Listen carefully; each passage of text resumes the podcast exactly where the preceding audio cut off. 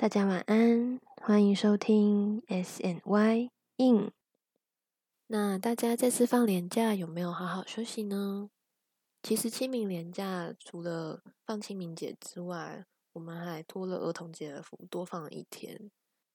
我记得儿童节以前好像是只有儿童有放假，但是他后来把妇幼节并在一起，所以大人也才能一起放儿童节的这个假。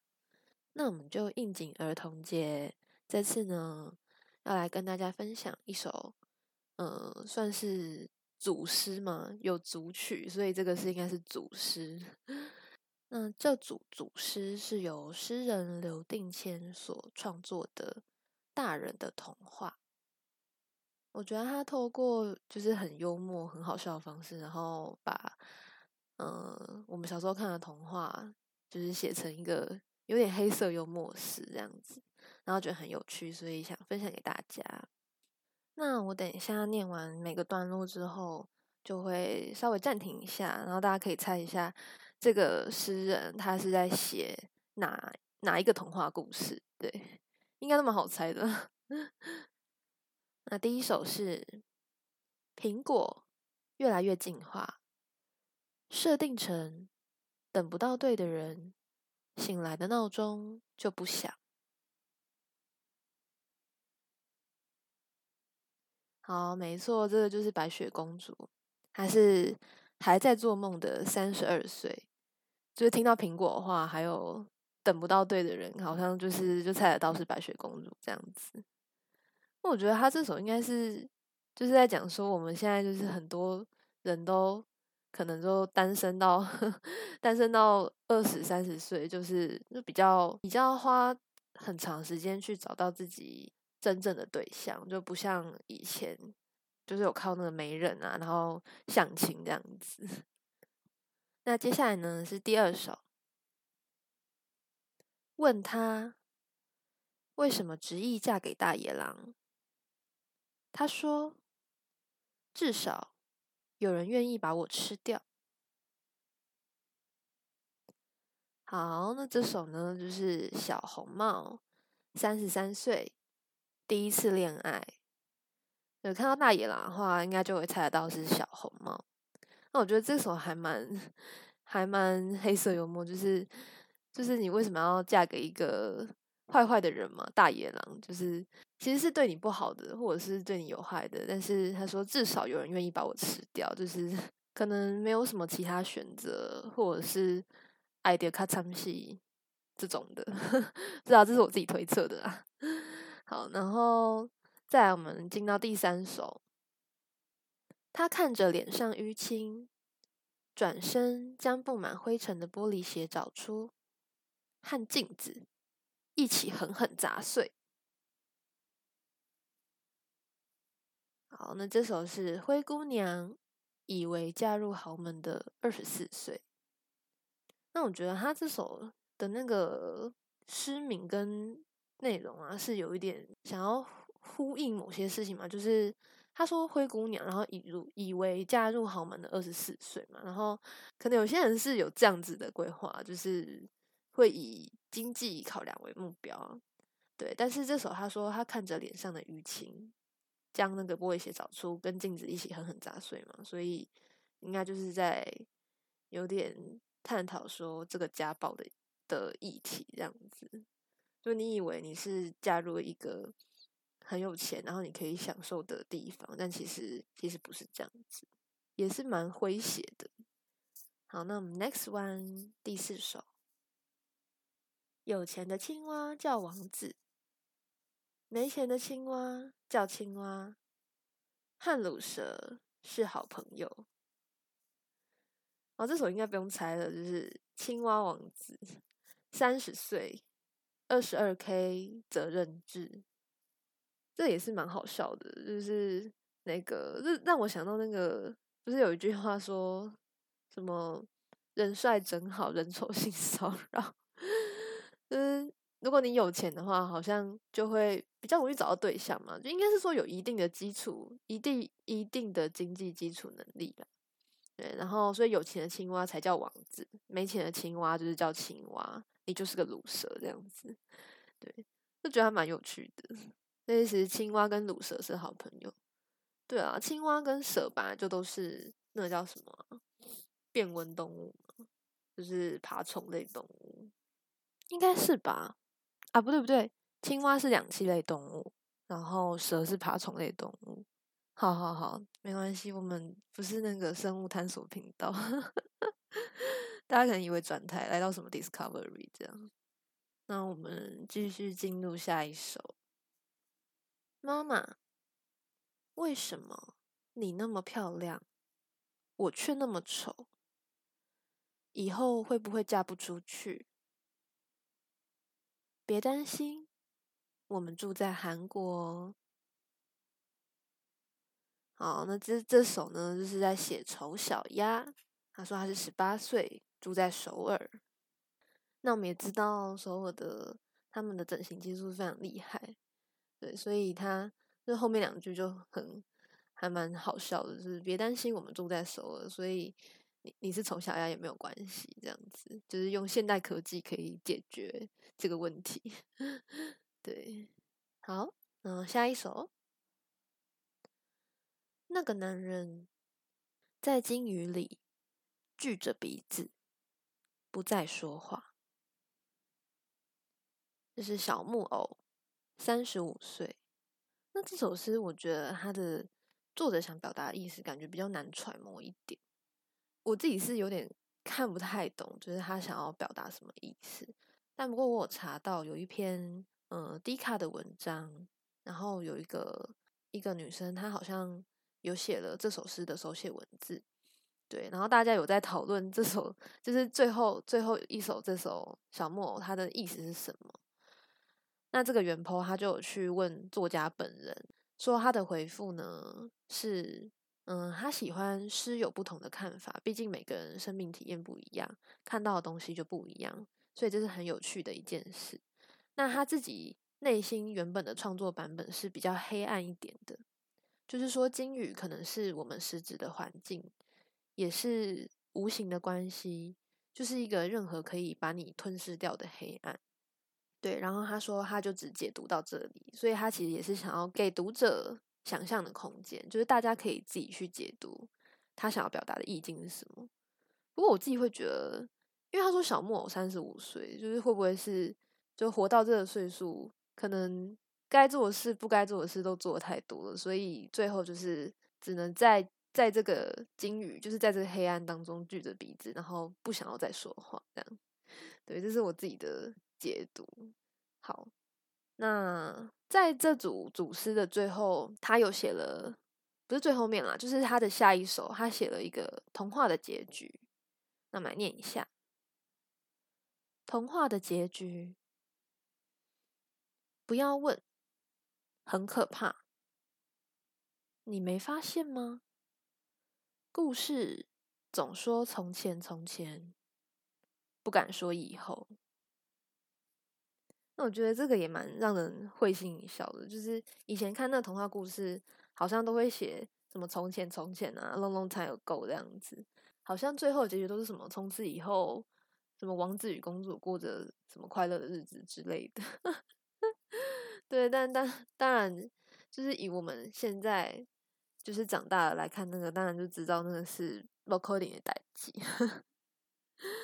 就像我们在跟另一半结婚之后，有更多的是现实面需要考量的东西，就不可能是什么从此以后过得幸福快乐日子这样。那我觉得这个诗人他是刚刚有介绍，就是他是刘定谦，我觉得他的诗。还蛮有趣的，很也蛮推荐大家去看看。我觉得他的文字比较柔软一点，会写一些呃比较贴近日常的东西。然后有时候有时候看着会觉得有点悲伤，但是又会有一种很温柔的感觉，嗯，又悲伤又温柔的感觉。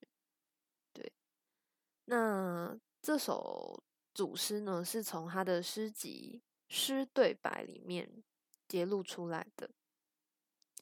我来看一下哦，他，嗯，他的在书上的简介，他自己，他是一九八六年生，尚未形塑完成就冷却的容器，但仍试着写下字。偶尔也是剧场与镜头前的演员，喜欢按下快门的声音。那他又著有诗集《诗对白》，就是我刚刚介绍的这首诗的出处。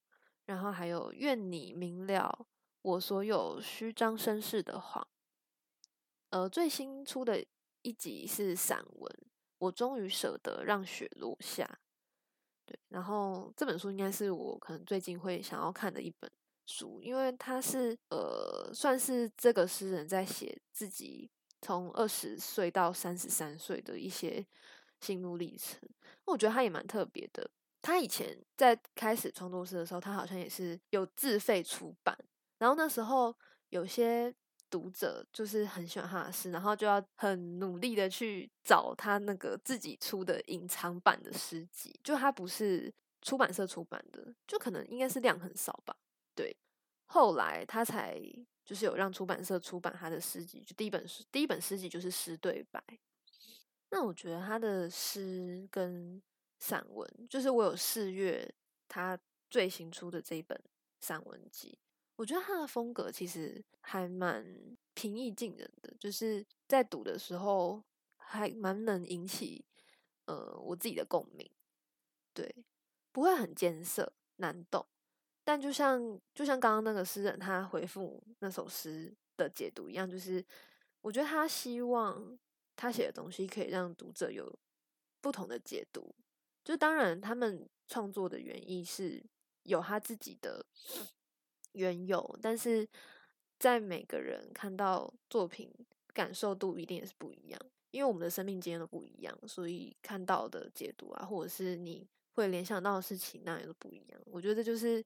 这些他们创作者很很厉害的地方，对，就是透过文字，然后来治愈读者。那关于这位诗人刘定谦呢，在其他的 podcast 有请他上节目，对，还还蛮多的。就是有一个 podcast 叫做《一则茶室》，就第五十三集，他有邀请有定谦上节目。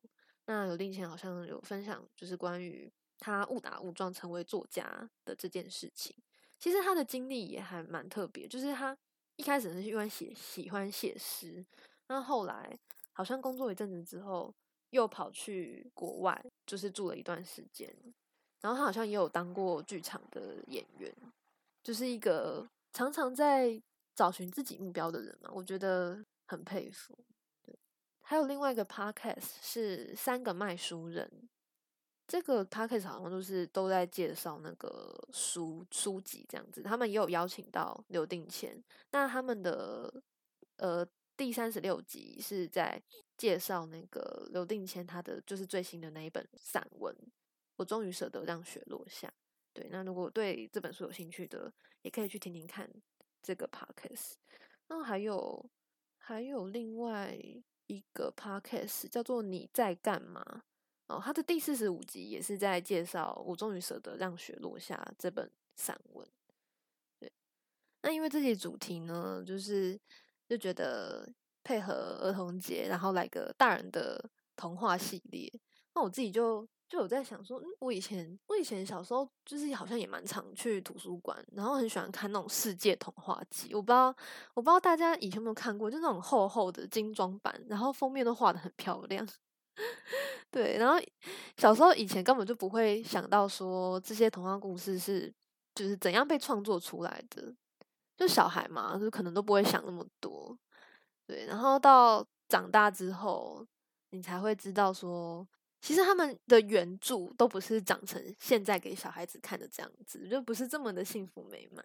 对，那我自己就很有兴趣的。收集了一些资料来跟大家分享，就是分享一下，就是关于格林童话。格林兄弟啊，他们两个其实好像不是格林童话的创作者，就是他们是那时候是在民间收集一些传说、民间传说，然后收集别人口中的故事，就是那种人们口语相传的故事，就把这些故事收集起来，然后记录下来。那有些可能是外国的故事，他们也会转化成。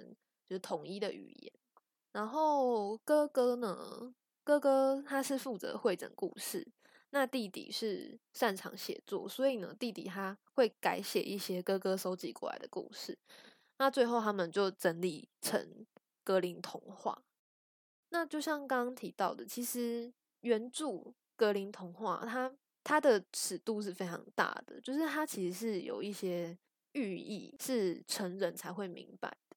他们在收集故事的时候，是他们欧洲社会风气很不好的时期，所以为什么会有这些民间故事？就是他们要透过这些故事来讽刺一些社会现象，就像我们现在也是有一些呃哭手呐，或是厌世小语，或是一些梗图，吼来讽刺我们现代社会的一些事情这样子。那所以这个格林童话它第一版发行的时候，其实是非常有争议的，因为它它还是定，就是它书名还是叫童话，对，其实但其实它不是它不是否儿童阅读的，对，所以 那个后来啊，因为就是很有争议嘛，然后后来格林兄弟他们就只好进行改写，然后删减了里面很多。暴力、血腥、色情的故事情节，把它改编成比较正向意义的，是真正的让小朋友可以看的童话故事。对，那我觉得还有分享一个另外一个蛮有趣的点，就是格林兄弟他们呢，其实不是念文学系，就不是念文史相关的学系，他们其实是念法律的。那根据网络资料的说法，就是他们在。呃，马尔堡大学的期间，他们在学法律，但是他们受到了一个教授的影响，开始对语言学跟文字学产生浓厚的兴趣。那其实他们在德国的语言学方面有很大的贡献，对他们有编纂那个德语词典，就宛如德语界的牛津英语词典这样子。是被德语那边作为标准的参考书，所以其实收集童话对他们来说是业余的兴趣啦。而且他们那个你知道德国的一千马克币就是的那个格林兄弟头像就是格林兄弟，所以其实他们对德国人来说是其实也算是很代表性的人物。然后另外一个想要分享给大家的是。有一位韩国作家，他写了一本书，叫做《童话里隐藏的世界史》。这个作家他非常的喜欢童话故事，他是透过这些童话故事来了解当初呃为什么会这样子创作的一些历史背景、时空背景。我觉得真的超级厉害的，因为。因为如果你你上网查的话，很多资料可能都会跑出那种什么什么暗黑童话，然后呃毁你三观的童话，然后毁你童年之类的。可是我觉得，我觉得那个太耸动了，就是 就是当然以前的童话是有它呃原本想要表达的意思，但是当然我们改要改编成给真的儿童可以看的东西，所以童话故事才会变得好像嗯看起来是很幸福美满，或者是都很正向的陈述这些事情。那这本书，它透过这些童话去了解这个历史背景啊，我觉得还蛮有趣的，就是也带给带给我们一些可以思考的地方。而且这本书呢，真的是被很多历史老师推荐，所以他真的很厉害。这个作者他他很喜欢阅读跟写作，然后他的副修就是历史，对，所以。他就结合他的写作跟历史的知识，创作出了这本透过童话来了解世界史。我觉得真的是很推荐一本书。如果大家是对童话故事有喜爱的，还蛮推荐去看看的。那我就呃揭露一些它里面提到的有趣的童话故事的历史背景。他说呢，为什么童话故事里面白马王子啊都喜欢到处乱晃？那就是在他们那个中世纪的欧洲，国王跟皇后生下来的儿子都是都是王子，对，就像我们看的古装剧里面，就生下就有很多阿哥在争权夺位这样子。那他们中世纪的欧洲，如果你生了十个儿子，你就要把领土切成十块分给他们，这是不可能的事情，因为你的你这个国家国力就会减弱嘛。而且一定也只会有一位继承者，对，所以其实哎，东方跟西方好像都差不多，就是以前好像也差不多都是这种脉络。所以这些白马王子为什么会在外面闲晃呢？就是他大概就不是那个长子，不是可以继承国位的长子。那他要怎么取得权利？最快的方法就是跟邻国的公主通婚。对，所以其实这些王子他们会到处乱晃是有原因的。对他也是靠着那个政治婚姻来获得属于自己的王国。所以其实，在童话故事里面，到处乱走的王子，他们就是在寻找类似相亲对象这样子。然后他有提到说，你会不会好奇，如果遇不到白马王子的公主，他们该怎么办？就有些他可能这个国家他生的不是不是生王子比较多，他是公主比较多。那通常呢，也是只会有长女会被备受宠爱，就是会把。嫁妆投资在他身上，让他嫁到一个比较强的国家之类的。那其他的公主多半是被送去修女院度过她的下半生。对，因为送去修女院的话，这个国家就不需要筹措嫁妆，然后也可以，如果这个呃二公主、三公主他们结婚，然后就可以杜绝他们未来的这些二女婿、三女婿一起争权夺利的危害国家的风险。对。所以其实以前的王子跟公主啊，也是有他们现实很残酷的地方，就跟我们现在也没什么两样。我自己是这样觉得。对，然后呢，第二个就问到说，为什么狼人或是坏巫婆，或是一些反派角色，通常都是住在黑森林？对，不是黑森林蛋糕，是黑森林。好，很冷。黑森林呢，它其实是德国最大的森林山脉。其实这个黑森林在白天呢，是连阳光也也照不进去的，所以才被称之为黑森林，就真的很黑，是一年四季都很黑这样。对当时的人们而言，黑森林是一个不可随意侵犯的地方，也是呃大家非常恐惧的地方。中世纪的人，他们把宇宙分为两个部分，就一个是大宇宙，一个是小宇宙。那他们自己的居住的城市就是小宇宙，然后其他他们不知道的地方，可能就是大宇宙。对，所以当有呃小宇宙里面出现可怕的东西的时候，他们就会把这些可怕的东西驱逐回大宇宙。那其实中世纪的巫婆是。一些呃，可能是对草药或者是对医疗知识比较有研究的女性，但因为当时一些，我觉得可能是也是一些政治因素的操作，或者是人们的偏见，所以呢，他们会把这些女性视为不祥的对象，所以才称他们为巫婆。对，应该是说人们对于自己不知道领域，或者是。不能以科学解释的一些天灾人祸啊，或者是传染病啊等等的这些状况，就会归咎于，就反正就是把错推给别人就对了。我我觉得是这样解读的，就是因为你不懂，然后就心存恐惧，就会把这些你不知道的东西归咎于一个呃可能神秘的力量啊，或者是呃就会说呃这些女女性是不祥的，他们是巫婆，她们有。她们有什么 power 之类的，才造成这些现象，这些天灾人祸产生。所以这也是这个那个时候的历史时空背景。就呃，人们对于未知的事物是非常惧怕的。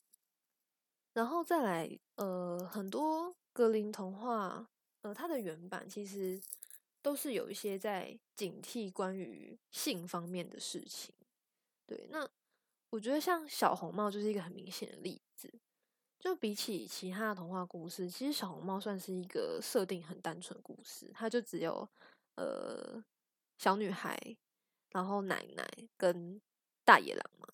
对，那我有查到一个一个读者他的评语是这样写，就是这个故事就是因为一个小女孩犯了错，然后不听母亲的劝告，使外婆丧命，然后自己也遭殃。对，他说：“仔细想想，为什么这只大野狼，它它第一次见面的时候，为什么他就不把小红帽吃掉，还要先去吃外婆，然后还要穿上外婆睡衣躺在床上等小红帽。其实这就是一个性暗示。对，他说这条野狼不是一般的野狼，它是一个色狼、色野狼。那小红帽就代表了年轻的女性，然后这只野狼其实就是心怀不轨的男子。对。这个故事他创作出来，原本寓意其实就是要警惕年轻的女孩，不可以随意相信陌生的男人。我觉得这个套用到现代也是非常说得过去的，教育意义也是蛮大的。对啊，就童话故事的世界看似简单，其实也叙述了一些带给我们警惕的讯息，或者是它原本后面的一些历史故事。我觉得真的蛮有趣的。那其实大家自己上网查的话，也会查到很多就是不同的呃童话故事的什么原版创作。如果有兴趣的话，就是可以去看看，因为童话故事真的太太太太多了。对，所以我就选了一些我自己比较有印象，也觉得蛮特别的东西来跟大家分享。这样哦，提到另外一点是，好像呃日本有一位作家叫做童生草，他有写过一本书。叫做《令人站立的格林童话》。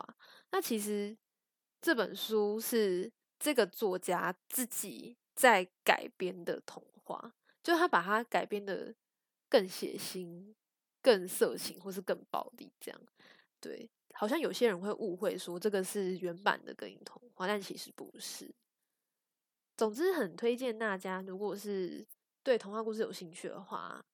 可以去看那本童话故事里隐藏的世界史，觉得相当有趣，而且你可以从有趣的童话故事中学习一些历史知识。对，可恶，我觉得为什么我们以前在学世界史的时候，老师没有推荐这本书？还是说那时候那本书还没有出来？哦，对了，这本书是二零一九年的，也就是前年才刚出的书。对。那真的好可惜哦！要是要是以前念书的时候读本是这种有趣的感觉，就嗯比较读得下去。好啦，那今天的分享呢就到这边。下一周我可能不会出现，因为正在赶计划的地狱当中。所以 大家就敬请期待，Sandy 的 Solo 对？因为呃，连续两周听到我的声音，应该是蛮腻的吧。好啦，好吧，那就大家晚安，我们下周再会喽。拜拜！